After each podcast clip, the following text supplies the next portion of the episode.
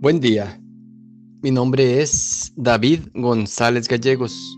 Pertenezco a la Iglesia de San Patricio del Ministerio de Estudio Bíblico Nazarenos Católicos aquí en Laredo, Texas, Estados Unidos. Evangelio de hoy, lunes, abril 17 de 2023. Del Santo Evangelio según San Juan, capítulo 3, versos del 1 al 8.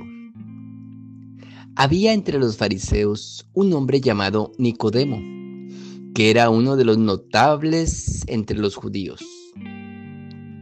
Fue de noche a ver a Jesús y le dijo, Maestro, sabemos que tú has venido de parte de Dios para enseñar, porque nadie puede realizar los signos que tú haces si Dios no está con él.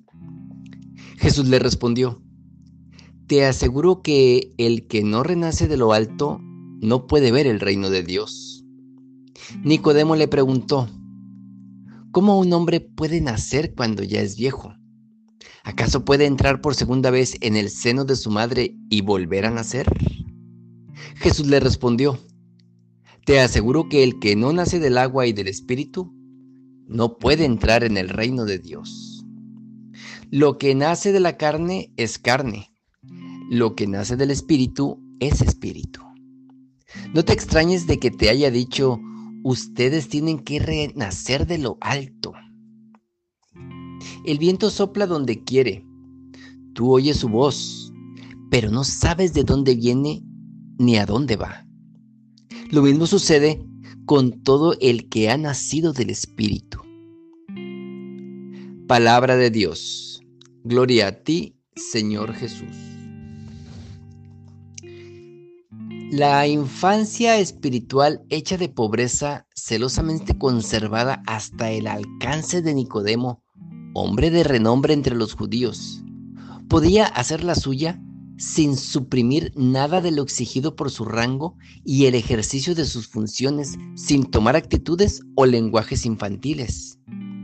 Debe hacer la suya porque para renacer bajo el soplo del Espíritu es necesario ser pobre, confiado y dependiente en todo de Dios. O más bien, renacer no es otra cosa que devenir progresivamente un niño. Mientras que el engendramiento en el orden natural, realizado en el seno de la madre, se desarrolla en una generación progresiva hasta que el niño pueda vivir su independencia en perfección. El engendramiento espiritual se hace en un sentido inverso, con una asimilación progresiva hacia la unidad. Separados de Dios por el pecado, somos iluminados por su luz, tomados cada vez más en las relaciones estrechas de su amor, hasta que devenidos verdaderos niños seamos inmersos en su seno, viviendo solo de su vida y espíritu. Todos los que, conducidos por el Espíritu de Dios, son hijos de Dios son los que por la pobreza espiritual y el desapego de ellos mismos perdieron sus obras propias y entraron en el seno de Dios en el que sus vidas y movimientos dependen en todo del Espíritu que los engendra. Tal es el sentido y el valor de la infancia espiritual. Perfectamente realizada es ya la santidad. Oremos. Nada te turbe, nada te espante, todo se pasa, Dios no se muda, la paciencia todo lo alcanza.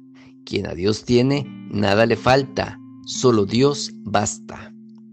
Vayamos con alegría a proclamar la palabra del Señor. Excelente lunes e inicio de semana.